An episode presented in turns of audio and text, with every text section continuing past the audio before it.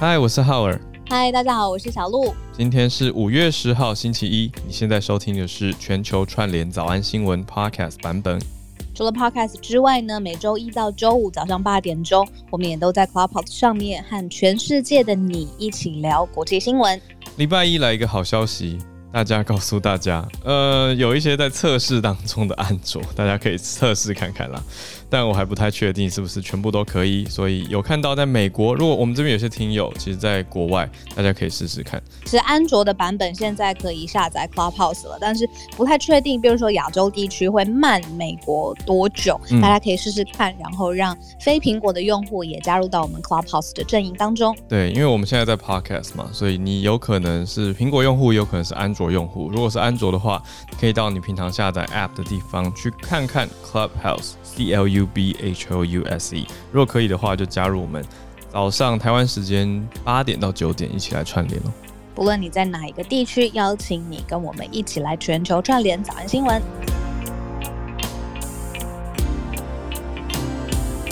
今天是我娘亲七十岁大寿，你还记得？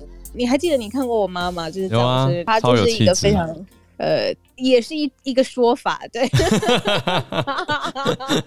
对。然后我昨天没有过母亲节，因为今天才是重头戏哦，就是他皇后娘娘七十大寿加母亲节，所以我今天皮绷非常紧，这样子。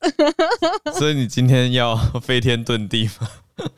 才艺于亲，可能要跟你弟学一下怎么变魔术。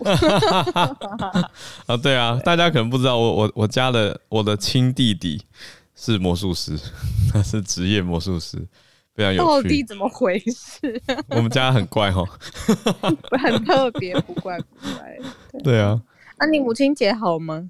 母亲节，我们家我我跟我妈实在是非常常见面，所以我们其实没有特别在昨天一定要过母亲节，反而是昨天，昨天是跟太太那边。对太太的妈妈还有太太的外婆还在，那就大家一起大聚了一下聚餐。那我跟我妈呢，我们是约礼拜五要去喝酒。这礼拜五，我礼拜五晚上要去看表演啦。哦，对啊，你是不是漏了一个？昨天你去参加试镜，好玩吗？啊哈，我对周末昨前天前天下午去森林之王试镜。嗯，蛮好玩的呀。你有碰到大胖啊？你有碰到大胖？我跟他时间错开，因为人其实很少哎。我觉得这一次，哦，这样讲出来表示我以前有去过。对我之前去过一次，我之前去过一次没有选进。嗯，那我觉得上次我太紧张了。我上次真的太紧张。我上次上次把自己妆化的很很丑，自己讲就是自己都不喜欢自己画的。那这一次就反而豁出去了。这次想说，哎，最后最后一年资格，哎，我就比较放宽心，我就下午先跑去运动，运动完以后让自己声音比较开嘛，因为因为会对啊，身体是暖的，整个状态就会比较开，就嗯跟现在不一样，整个声音就会比较开阔。那声音比较开阔以后，我去唱的时候。我觉得跟大家想象可能不一样，试镜其实没有评审老师在前面，就不是大家电视上看到海选的那种画面。那个海选海选更紧张，海选是办在百货公司门口，而且你唱个三十秒没了就没了，有就继续唱。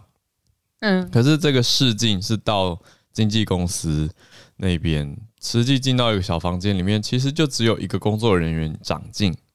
主要哦，录起来对，其实是对着镜头讲话。但我想很多人可能这一关也是一个阻碍，不知道怎么对着镜头说话。我想这是一个说话哦，要讲话还有唱歌呀。哦哦哦哦哦，嗯，你今天要唱歌吗？那唱给妈妈听。我帮他剪了一个影片，帮我从小到大我跟他很有意义的照片全部找出来。我找到眼睛就是 快要去挂医院急诊了，反正我找超久。然后我今天剪了片，让影片唱歌吧，我不唱了。哇，竟然好有心哦！纪念对，有没有很像追妹的招数？差不多啊，就是让妈妈开心。真是哦，我我你刚刚没听到，其实我妈有潜伏在全球串联早安新闻的社团。那我刚刚没有说错啊，我说陆妈妈很有气质。对对，他有传那个他，所以他知五千个人一起讲电话。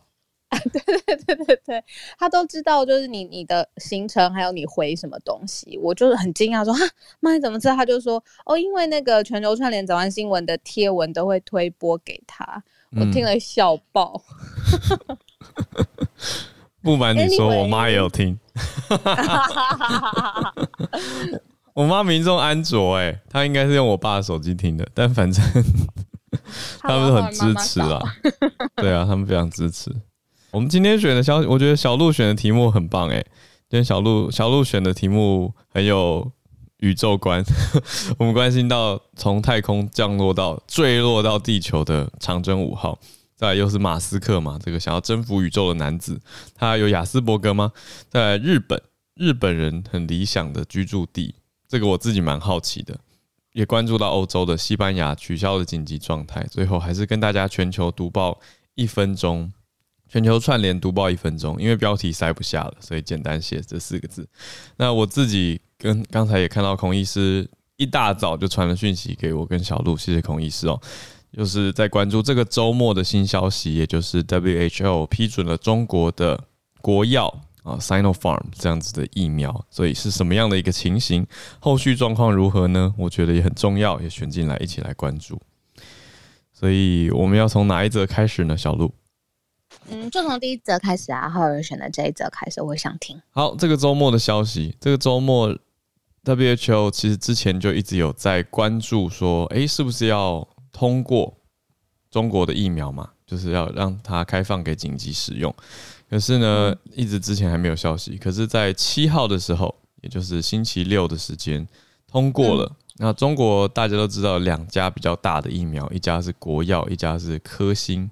那这家国药现在是通过了，科兴并还没有，还在核准当中，还在审核当中。那国药呢，它叫做 Sinopharm，S I N O P H A R M，Sinopharm。那通过在这个紧急名单之后，就可以使用了。可是，到底它的详情如何？我是刚刚看了孔医师的整理，才知道最新的第一手消息。所以，等一下实际的详情，还是再邀请孔医师上来跟大家分享一下。我这边先就目前收到的消息来说，哦，大家知道这个 WHO 的全球疫苗计划叫做 COVAX，哦，C O V A X，它的目标是在今年跟全球提供二十亿支的二十亿剂的新冠疫苗嘛？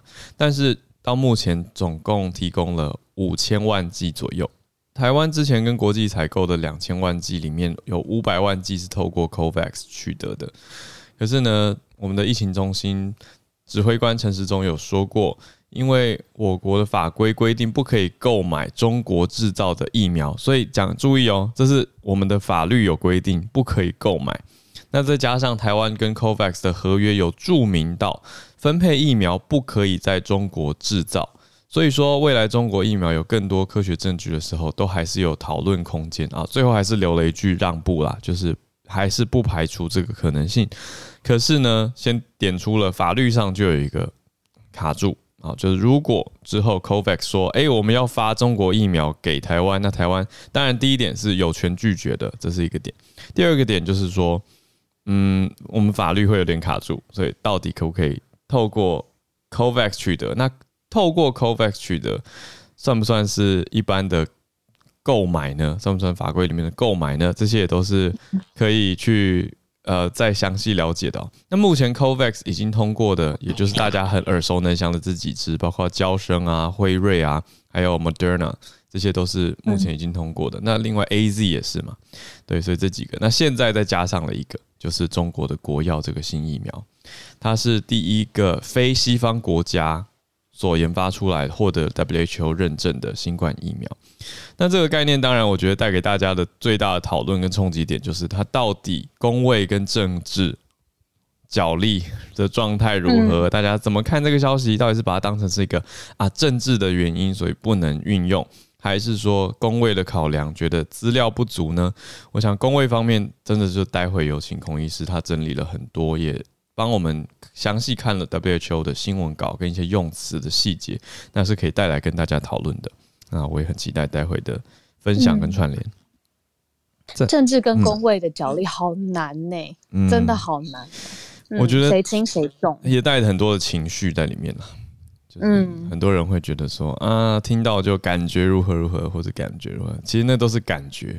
可是我觉得我们大人好像很会做的一件事，就是用看似理智或理性的理由来包装自己的感觉跟情绪，但里面都还是一个情绪。我们里面都还是小孩啊，就是人都是有情情绪跟感觉的，第一时间冲出来的就是感受啊，对啊。可是我们因为是大人，所以都要用一个道理告诉别人。就是常常会问说为什么喜欢，为什么不喜欢？有时候没有理由，那就是一种感觉。对对，小鹿为什么这么这么有感？因为因为我在想，我刚在想说，那如果大人如果不包装外面这一层会怎么样？如果真的就是，比如说在沟通的时候，就会感觉很幼稚。国际外交领域，对，就会不要啊，我才不要，就像小孩，我就是这样子，对。Just because，对，反正就是这样。然后在外交领域，你有办法想象吗？有啊，前几年、前四年看蛮多的。哎呦，感觉要开个房间哦。没有了，没有了，真是。好了，我们来关注一下长征五号吧。NASA 为什么要生气？因为他就想生气啊！没有了，没有，没有，没有，没有，没有，没有，应该不是，他有理由，他有理由的。那我知道我们听众里面有很有太空航太专家，我们之前有在贵宾席上，而不是有上来跟我们分享嘛。那这个其实真的是蛮专业的，但是我试着讲讲看，如果有错误的地方，待会随时欢迎大家上来补充。反正中国它有发射一个叫长征五号。B 遥二火箭，那它其实是中国它自己呃一个长征火箭发射升空非常荣耀的一件事情，但是呢，没想到这个 B 遥二火箭呢，它在一个不受控制的情况之下呢，它就失控爆。就是就要坠毁了，那它是离开整个长征火箭的主体结构，而且呢是呃往反方反方向的地方，让火箭往地球的方向坠落这样子。那原本是预计说这个是太空飞行器在不受控的。状况回到大气层最严重、史上最严重的事件之一，因为他那个时候很担心，说会坠落在有人居住的地点。那还好，后来呢，其实是在五月九号，哎，就是昨天早上十点二十四分的时候，这个呃 B 幺二火箭的残骸就进入了大气层。那它是坠落在大概是印度洋海域的这个地方，而且是在太空。大气层，呃，从太空返回大气层的这个过程当中，它已经整个销销毁了，它就是烧蚀、销毁这样子。但是呢，它是坠落在呃印度洋海域，呃，在马尔蒂夫西南方的这个地方。那距离最近有人居住的这个距离呢，是四十二公里。那 NASA 就觉得。不负责任，就是觉得太危险了。那他们怎么说呢？他有发表一个声明，是来自美国太空总署的署长，他就说，从事太空活动的国家，当然就指的是中国，必须要重回。呃，要对这个重回地球的太空物体，还有对人类的财产造成的风险，你有责任降到最低。嗯，而且要使这些作业透明度最大化。那他就说，中国对他们的太空垃圾还有整个作业的流程没有达到负责任的标准，所以呃，后来也是希望说要确保中国在对于外太空活动的安全啊、稳定啊、保障等等，要更积极努力。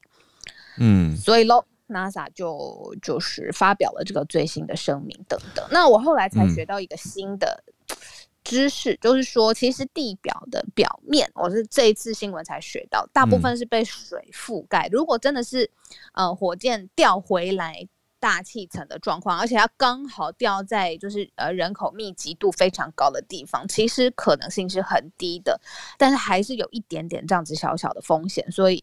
NASA 才会这样子说，你要负责任是没错啦。可是，对啊，我我是觉得要负责任啊，要不然很危险呢。虽然说风险不是比例上以海水跟陆地的比率来说相对低，可是这种东西谁知道？如果而且掉在海上也不等于不会伤到人啊。如果海上刚好有一个船呢？有的时候就是这么这么巧，我就觉得这概念就很可怕，变成人造攻击、人造外星攻击物嘛，说人造陨石的概念砸回地球一样，我就觉得它是不必要的事端。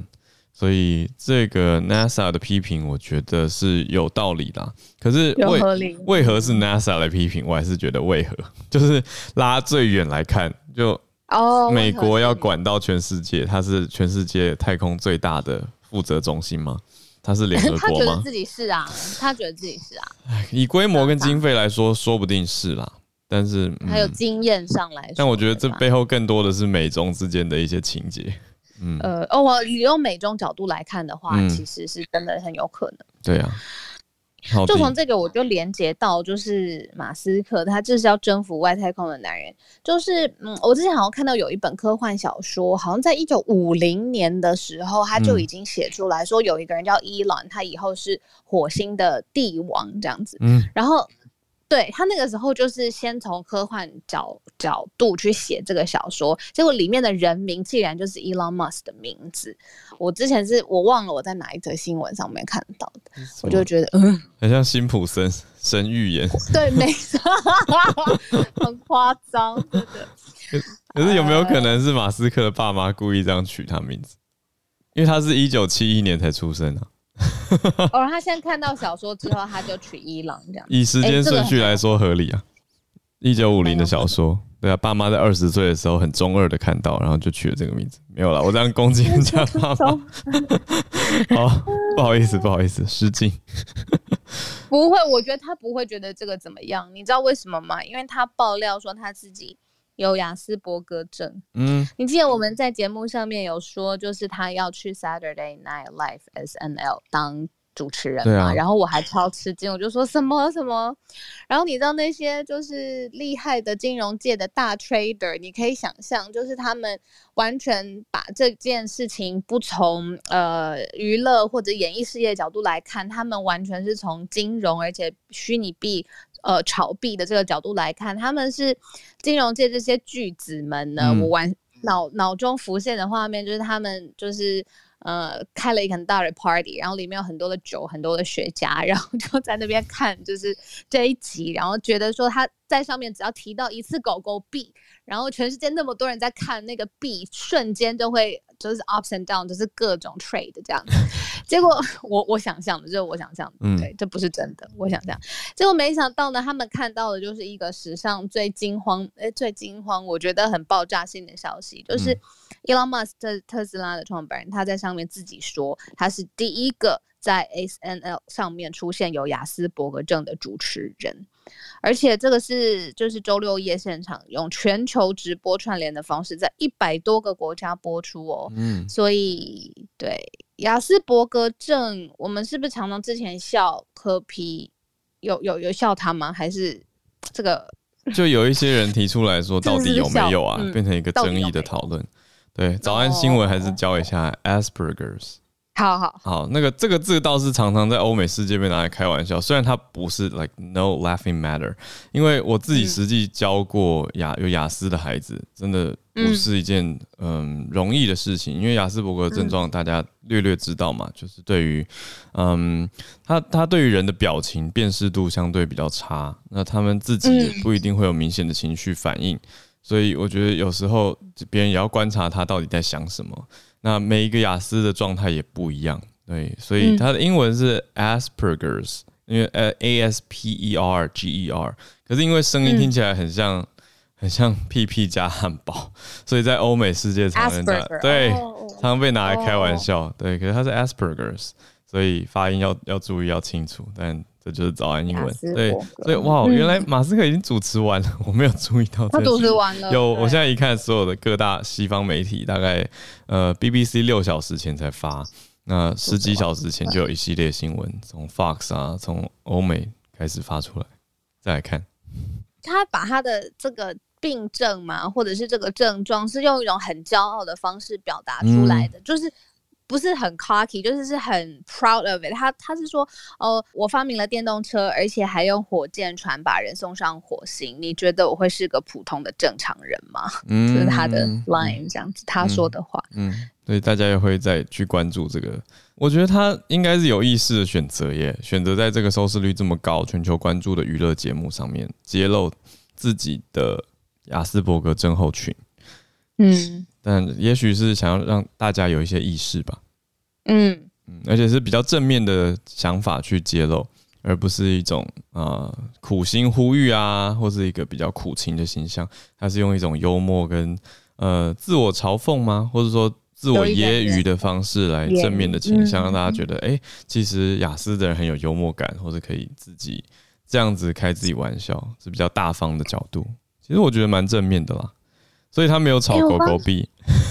我刚刚看，我正要讲这个，我刚刚才看到他，没想到他是在节目上面讲说自己有雅斯伯格症的时候，狗狗币暴跌百分之二十九，哎，嗯出乎意料，我真的看不懂整个 crypto 的世界，我竖白旗投降。有在投资的，有在关注的，你怎么看这件事情？可以来跟我们分享一下你的观点。好，那么下一题我很好奇，回到亚洲了，日本人他们投出最理想的居住地是在日本吗？还是在其他地方？在日本里面，在日本啊，嗯，最理想地方的居住你猜是有名的地方吗？有名有名，你一定听过。对啊，是一个市，我可以猜是在北海道还是四国九州？是不是有点难？我想想看，很有名的地方，真的真的，一定不是大都市啊。啊！先砍掉几个大都市。第一名是横滨，哎、嗯，然后第二名是札幌。札幌、北海道，为什么哦？有有原因吗？东京都港区，嗯，正好就是一个公布的嗯排名，没有没有调查他们的选择原因。我看一下哦，嗯好像没有看到，就是一个排名依序，就是二零二一年版本好意外哦！前十名。我以为听我以为会听到鹿儿岛啊，或者是一些比较，或者是也许名古屋这种比较安静、环境比较舒服的地方。因为我以前在德国交换学生的时候，就看到一些在地的数据嘛，就说大家投出来最理想的居住区，常常是一些比较乡村的城市，要不然就是没那么忙的大城市，比如说德国的慕尼黑。就曾经是德国人自己票选很喜欢的，就是所谓的宜居城市 （most livable 嗯 city）。早上英文又来了，最适合 live 的地方，livable 对嗯 livable 的地方。那没想到日本选 Yokohama，因为横滨还是很热闹繁荣啊，而且第三名还有在东京都。我想对，哦东京都港区。对，第二名比较合理一点，因为札幌是在北海道，所以相对就是盛产很多的农产品啊，东西很好吃啊，嗯食物很新鲜啊，对啊，比较舒服，比较 chill 的感觉。但是没想到，竟然是在横滨，好意外。对我们制作人刚刚有说是有调查公司就想说，可能是因为有受到 COVID 的影响，嗯。让观光客变少，所以就哦。是大家会觉得哦，整体居住环境是变好的，所以大家就会想说哦，那比如说横滨或札幌或东京都港区会不会其嗯。实状况是比之前还要呃清幽一些些？嗯，我们这边很多日本的听友，我知道，所以大家的感受如何？这是你心中理想的票吗？等一下可以来跟我们聊聊，搭配着你的一分钟在地头条。看到，欧洲西班牙取消了紧急状态，这个我觉得是蛮大的消息。因为之前西班牙真的蛮蛮蛮严重蛮蛮严重的，嗯。然后它是从二零二零年十月以来就已经实施紧急状态，这其实只是一个小 update，就是说，呃，其实就是现在是终于呃让第一次让大家你可以在不同的地区之间来穿梭有旅行，所以其实当地的亲人是可以见到对方的。那这对于西班牙当地来说，真的是一个值得热泪盈眶的消息，因为嗯你终于可以看到可能很久不见的家人。那这是来自西班牙的疫情的状态。呃，我们因为在台湾很难想象城市，嗯嗯嗯，很难想象了，真的很难想象。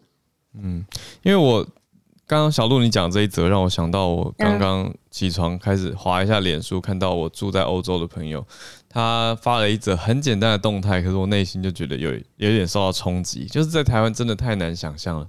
他的动态就是说，今天终于可以到。呃，我没记错的话，他应该是在德国。他说今天终于可以到餐厅外带食物，他就拍了一张自己坐在一个那种餐厅外面的户外座位区，很开心的表情。他就写说，只是在在门口跟老板聊了个天，等外带的时候就开心的跟个傻子一样。我就觉得哦，很难想象那种心情诶，就是在家真的关了很久，被闷坏了，然后终于可以出门去跟平常喜欢去的餐厅老板讲讲话，那外带喜欢吃的菜，那种简单的幸福，其实我们在台湾就在我们的身边，真的是又又有一种啊，要很好好珍惜的感觉。好，没有，我只是有感而发而已。就是欧洲的疫情蛮辛苦，可是还好现在慢慢的有在持续观察，就像是上礼拜五。你不在嘛？那我有跟大家讲到的是说纽约的百老汇票重新开卖的消息，但实际上演出是要等到九月啦。可是票已经又开卖了，这就是一个我觉得在有好转的情况所做的尝试。当然，希望持续都越来越往好的方向走。好哟，时间刚好来到八点三十分了，我在想，浩儿，我们是不是就让大家可以继续？来，我们的全球串联一分钟读报一分钟的时间，邀请你在你的 bio 上面写下自己来自的地区，然后你想要分享的报纸新闻头条。如果你手上方便不会太危险的话呢，可以把你的大头贴的 bio 的照片改成这一则新闻的截图，让我们大家一目了然可以知道这个标题原来是写这样，然后原来在媒体上面的呈现是这样。那我们现在八点半到八点四十五分的时间，会让大家举手上来，在不论你来自的地方在哪里，我们都串联在一起。因为浩尔跟我的选题不急，不会有全世界城市来的你们一样这么齐备、这么丰富，所以现在呃很谢谢大家可以上来分享你看到的在地的新闻头条是什么。哇，陆陆续续大家已经有上来了，看到很多人。有举手，那 在 bio 里面麻烦大家。好可爱，谢谢，对，谢谢大家。我我看到有一位举手，他也没有特别要分享的头条，他只写好想出国，完全理解这个心情。谢谢大家上来串联。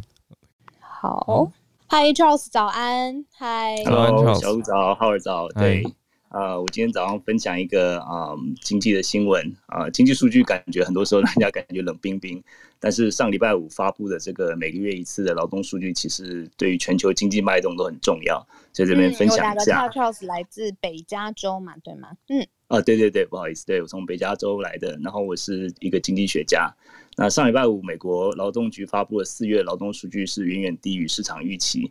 啊，市场预期原本是啊，预期非农业的就业工作会超过一百万，增加一百万。结果只增加二十六万，大概只有预期的四分之一。嗯，那种种数据显示，其实美国经济成长已经面临两个瓶颈，一个瓶颈就是缺工的情况越来越严重，另外一个就是呃物资看这个原料的缺啊缺乏也是越来越严重。缺工就是像是运输业啊、零售业啊，然后啊这些这个可能有些油罐车甚至都找不到司机，造成美国去年到今年的油价上涨百分之六十。那呃，原料物资就是晶晶晶片去晶片荒，造成很多工厂的这个车厂的停工。那唯一的 silver lining 啊，就是呃，就是唯一的这个呃 好处，就是说对拜登政府现在要推动的基础建设计划就更显得迫切性。那上礼拜五，拜登也这个抓紧这个新闻，大大强调说他现在要推动这个基础建设会创造高薪高附加价值的工作。那这个也是会影响联储联邦联邦储备局。那在这个感觉很失望的出这个就业数据的情况下，他们会应该会继续宽松的这个货币政策呀。那不过同时就是可能这个通货膨胀，他们面对通货膨胀可能就没有那么大的一个呃这个工具了。好，那我很快的分享到这里。嗯，谢谢 Charles。对，早安新闻，早安英文，Silver lining 就是在云后面透出来的阳光，像是银色的边一样。所以意思就是，呃，看似坏消息背后的可能的好消息跟希望。谢谢 Charles。我们再连到日本东京，翠翠。第一个就是比较快，就是看我的伴友应该有看到，就是其实读报呃不读卖新闻就是有调查，就是有关于奥运的部分，在目前就是大概有百分之五十九的人是支持终止的。那也可以。很明显啦，因为就是民怨这么的深嘛。对。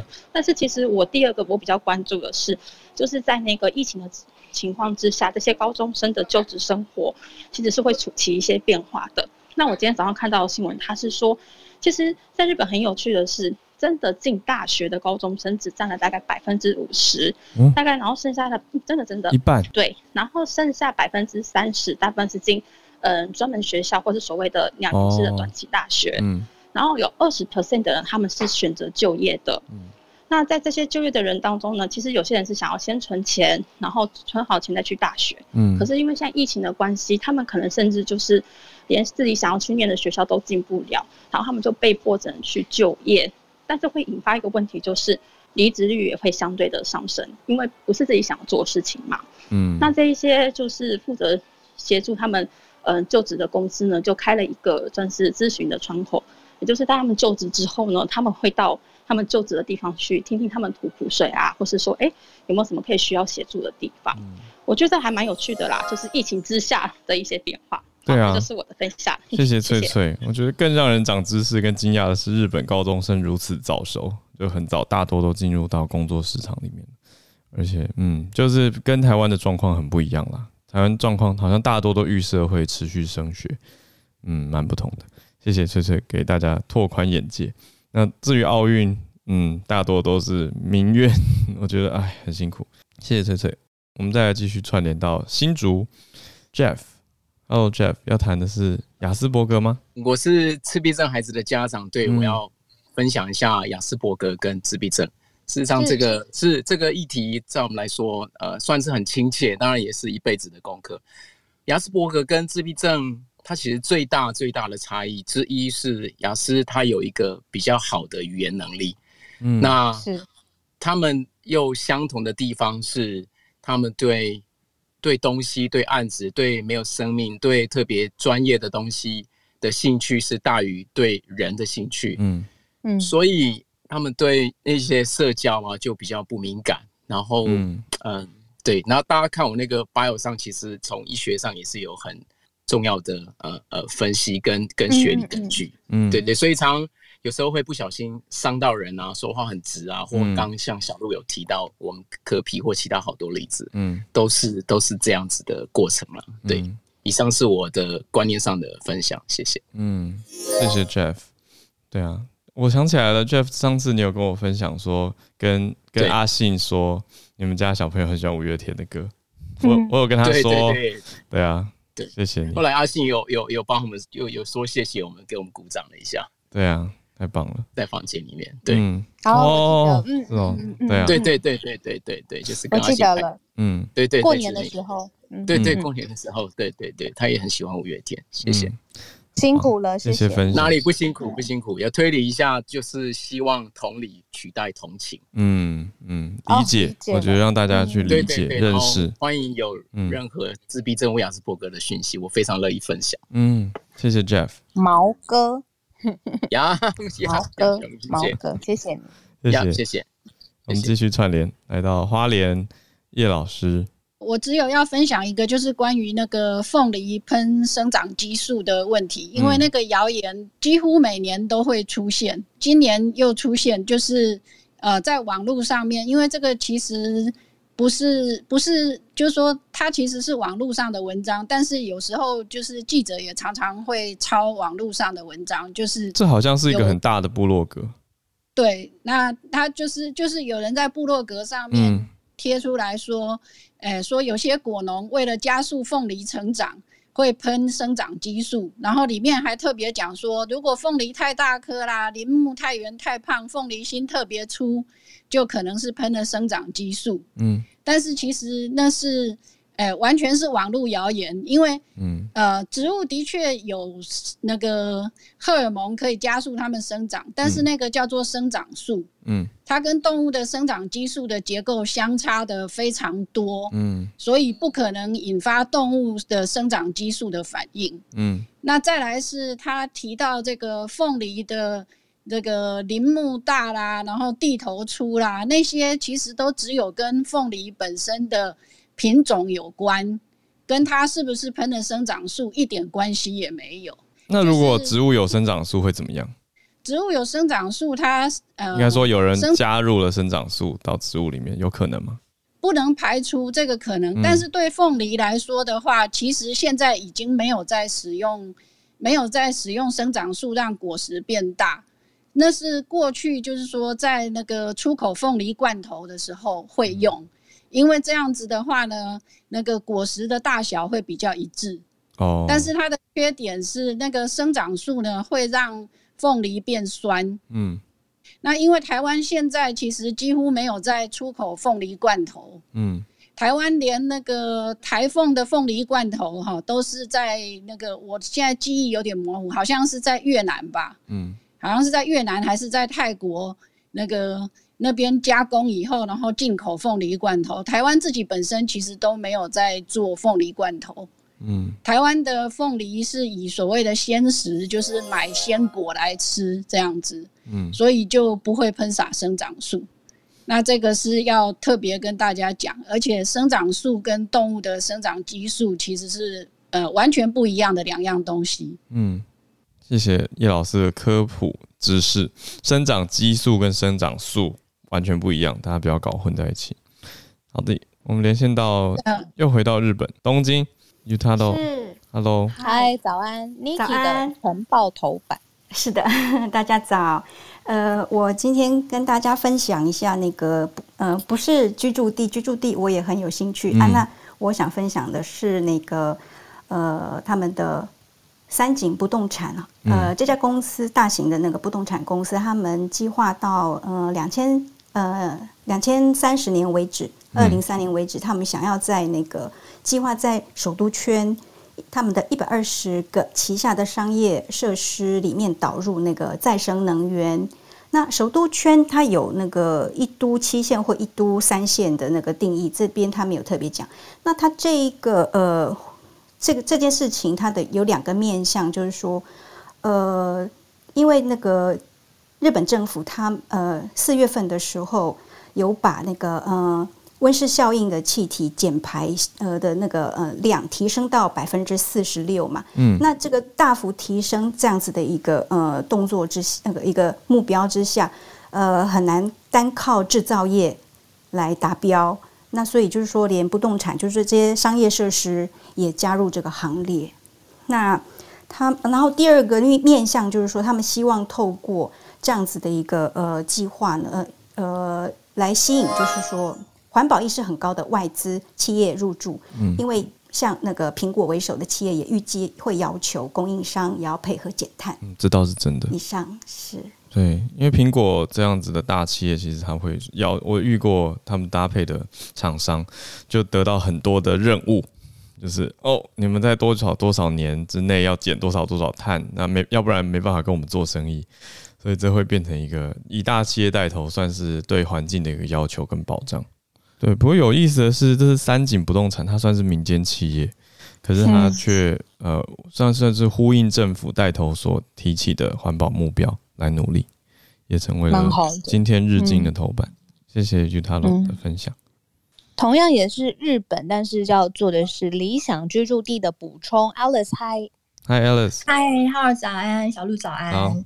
呃，我要补充的是，刚才两位提到，就是关于日本最理想居住地的调查。嗯那这个调查其实是今年由呃日本的一个调查公司，他们针对两万人进行了调查。这个其实每年都会有。那调查的选项，它是用县市的区域，就是什么县什么区来做的统计。那第一名的横滨的话呢，它是。神奈川县的横滨市，它其实已经连续九年都得到第一名了。那第二名的话是北海道的札幌市，跟第三名的东京都的港区。嗯那基本上前三名这个跟去年的排名是一样的。嗯那大家可能会想说，诶，这几个地方都是大都市，嗯可是我看了一下，呃，他们调查报告的内容，其实它有这些呃区域呢，它其实本身都是比较安静的住宅区，嗯所以距离那些商业啊闹区其实是有一些距离。闹中取静。对，然后再加上呢，它可能附近有很多的公园啦，有学校，还有一些动物园等等，嗯所以它可能居住的环境上来说是比较好，也比较方便。那我想这是它会受到特比较受欢迎的一个原因哦。那另外我要补充的是，就是在呃这个调查里面呢，今年京都府、京都市它的嗯排名有往上升，那主要是因为。疫情的关系，那过度观光的这个状况有得到疏解，所以居住环境也稍微改善。那今年的话，它的排名就有往上提升一名。那以上就是关于我的分享。嗯，谢谢 Alice，京都也往前有进步。对啊，京都我会觉得比较合理一点，就是以我们在台湾看的感受啦。可是以日本在地，我想他们应该有一些更细部的观察，就是像 Alice 刚讲到闹中取静，就是实际看生活社区周遭这种情况去综合评估的话，才是更细致的考量跟投票的原因。谢谢 Alice。我们再连到哥斯达黎加，有上来跟大家分享过的 Ashley。我想要快速的跟大家分享一下，我们台湾的教育在公家和私家、私立的学校，大家都是认为公立学校比较好。但是其实，在中南美洲一带，所有的私立学校都会得到比较好的资源，是因为公立学校的呃公家补助非常的少。所以，其实，在疫情的情况的话，公立学校学生相对的网络和所有的卫生条件都跟不上来。像以现在哥斯达黎加的状况。六百万的人口里面，也就是相当于台湾新北市跟台北市加起来的总人口都还不到，因为新北市是四百万，台北市是两百五十万，我们只有六百万的人口。嗯，可是我们的感染人数已经冲破了大概二十七万，也就是说每二十个人里面就有一个人感染 COVID。那目前呢，那个整个健保所有的公家机关的那个医院加护病房都不够的状况之下，它已经超载了一百二十一 percent。所以呢，目前整个充满的状况下，还有二十八个人在紧急的那个，已经在生命关头，还是等不到加护病房可以进去里面做负压的处理。因此，现在五月三号到五月九号的，我们现在还在封城，今天是最后一天。那因为嗯，经济跟健康两个在相搏，就是要钱包或要健康。政府最后妥协于说经济的考量，明天考虑让全部的呃公所有的机关都恢复上班。可是那个教育局也是一样，就是没有办法停课，为了要这个公家的这个学生们没有办法有相对的卫生条件跟在家里上课网络，因此他们没办法停课。那变成说公家在上班，公家在上课，因此变成。感染的人数在激增，那现在下个礼拜会非常的紧张，就是说整个可能医院都会、医疗院所都会瘫痪掉，因此大家都要更小心。相对的，在这边借此平台，请大家呃要珍惜台湾的资源，因为台湾真的控制的非常非常的好，连我们哥斯达黎加人都知道台湾。嗯，谢谢。哎，所以哇，这个比例好好好难想象哦。嗯。跟浩尔刚讲的一样，我们真的很难想象其他的城市对正在面临怎样的挑战。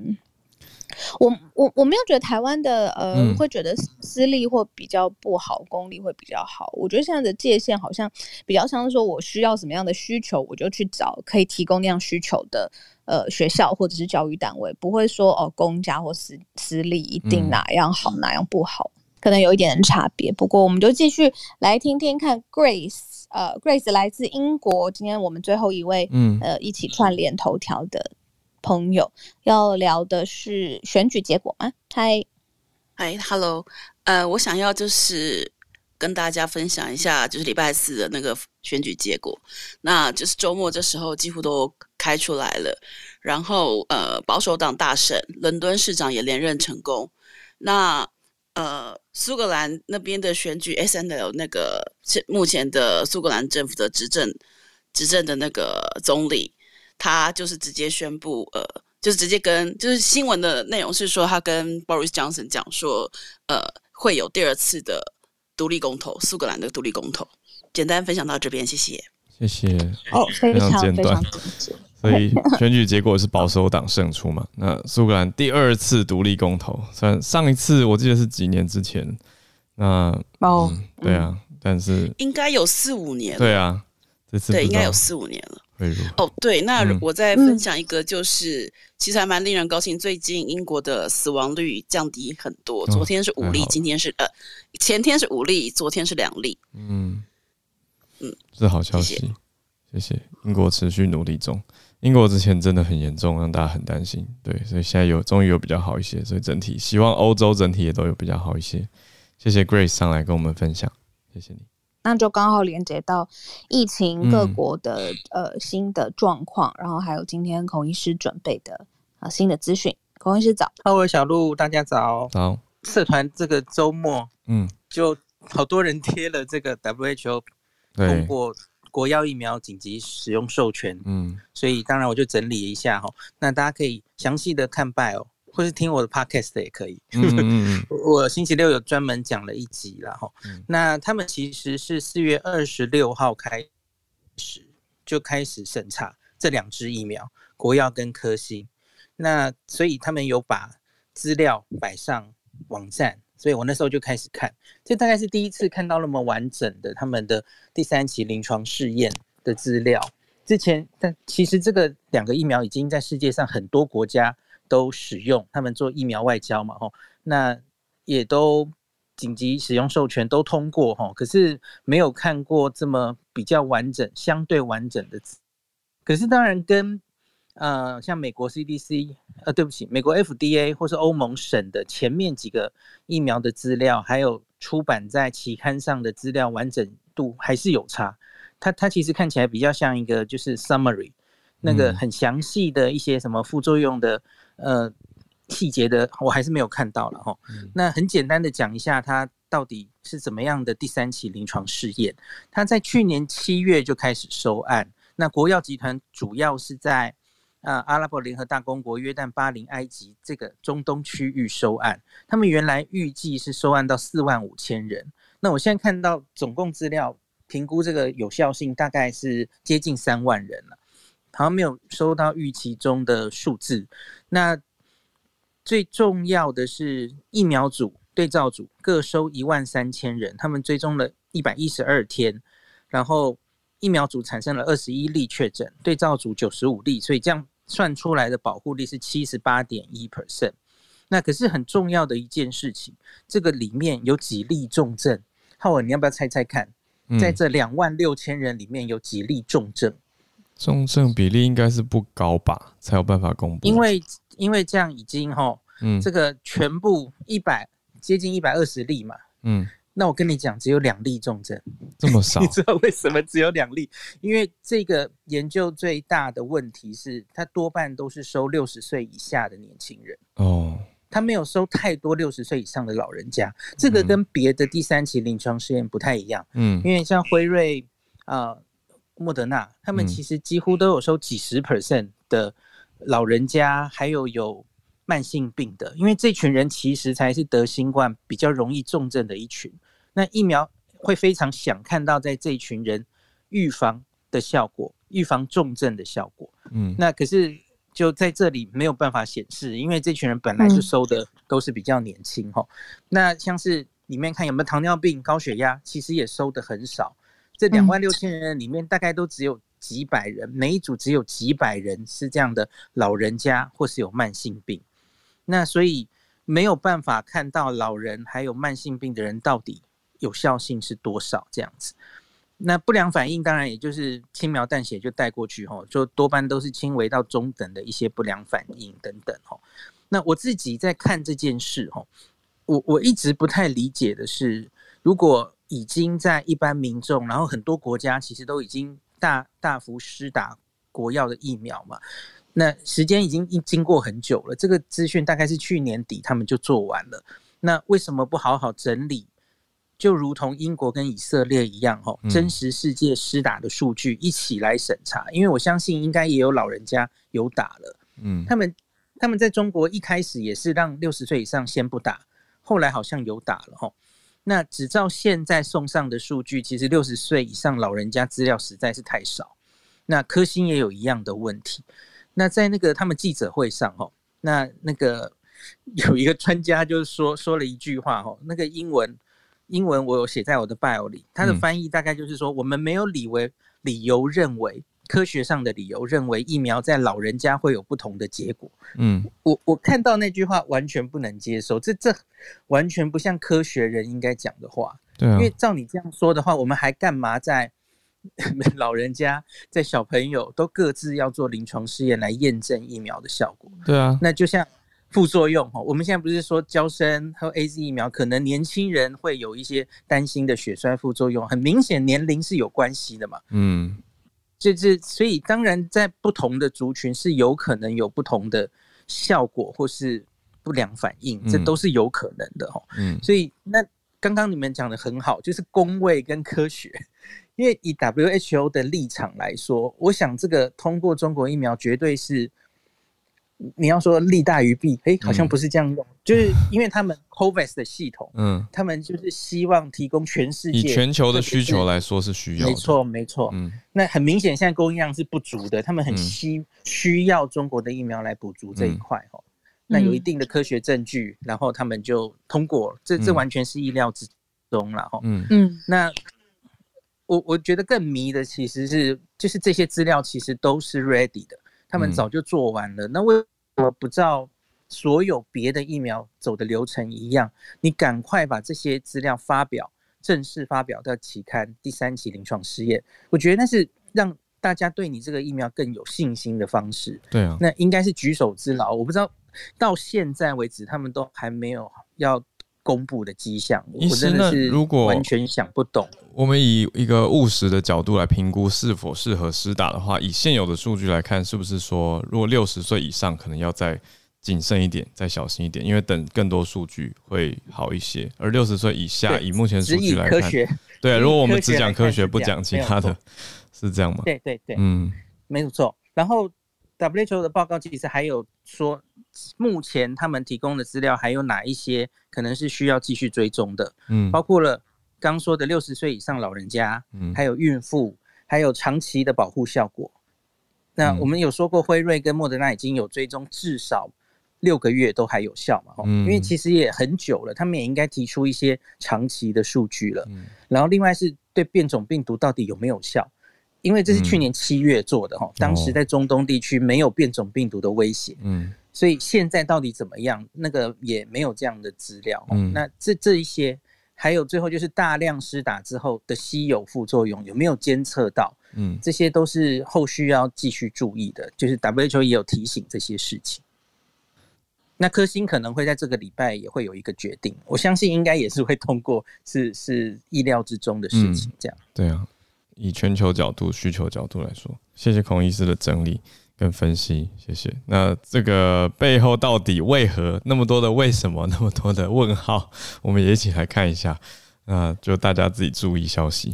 所以谢谢孔医师，让大家可以走在目前国际公卫消息的最前线。谢谢你。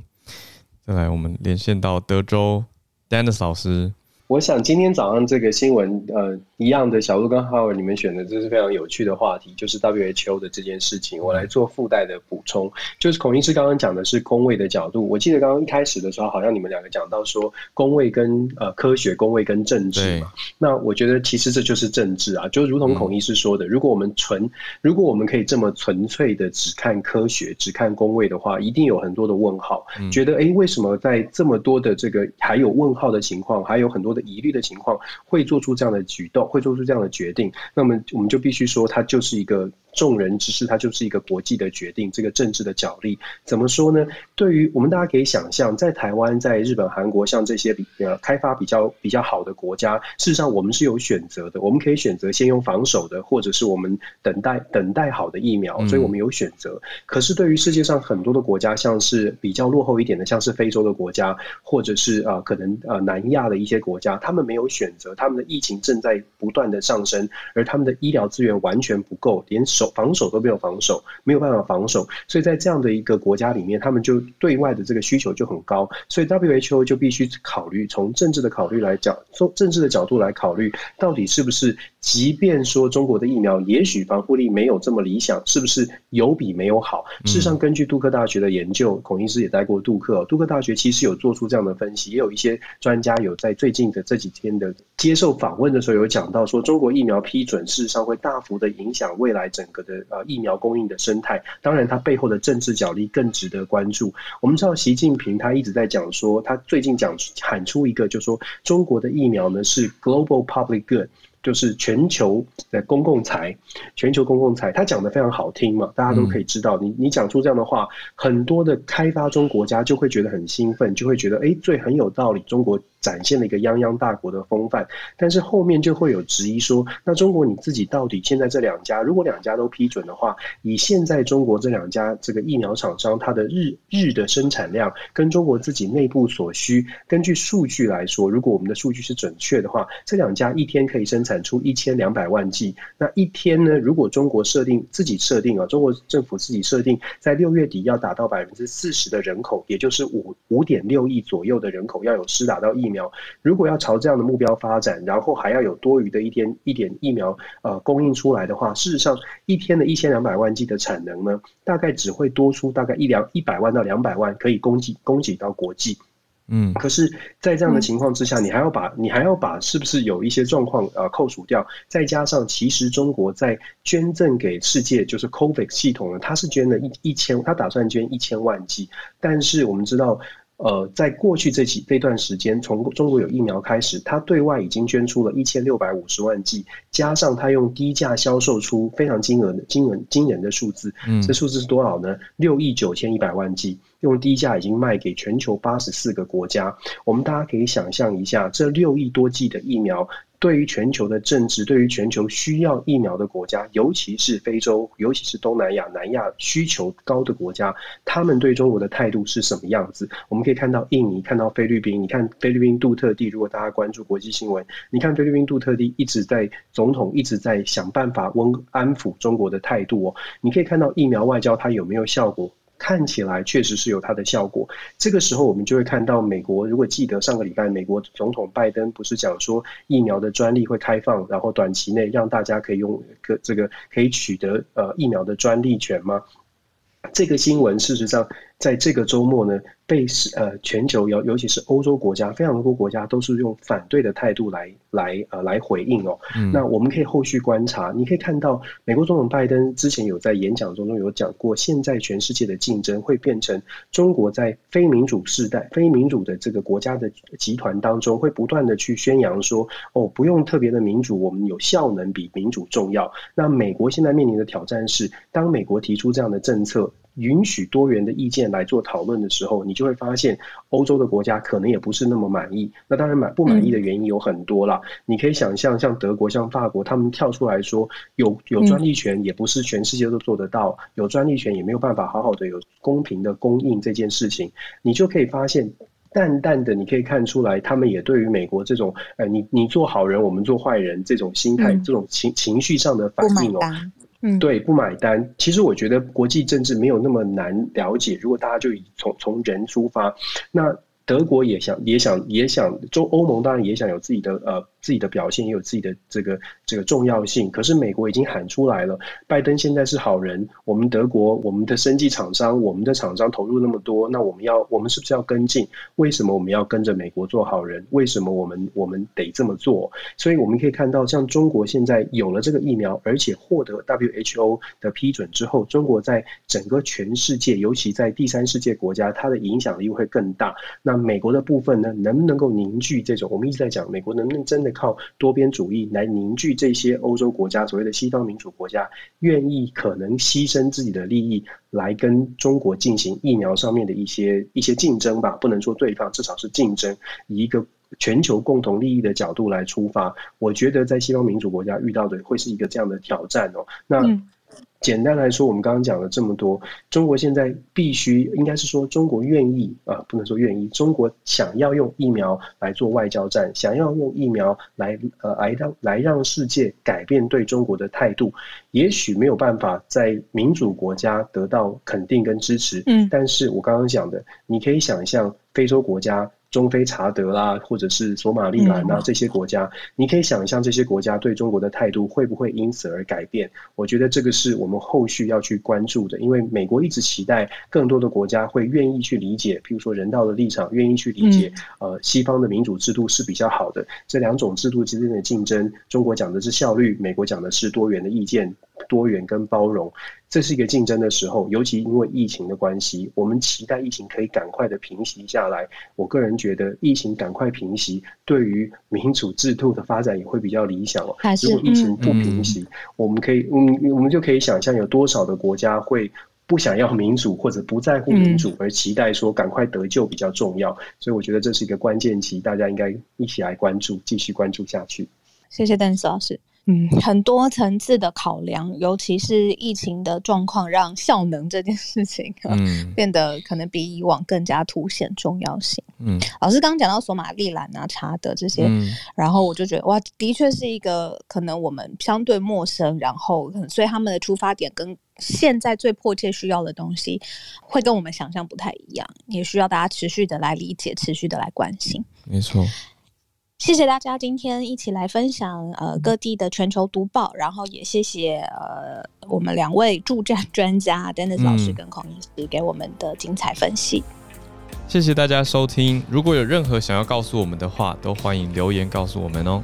或者是可以透过脸书的社团上面搜寻全球串联早安新闻，和我们保持互动。不要忘记一定要按下订阅节目，或者是留下五颗星刷起榜来，让我们冲冲榜。谢谢你的收听，那我们继续明天空中再见，大家拜拜。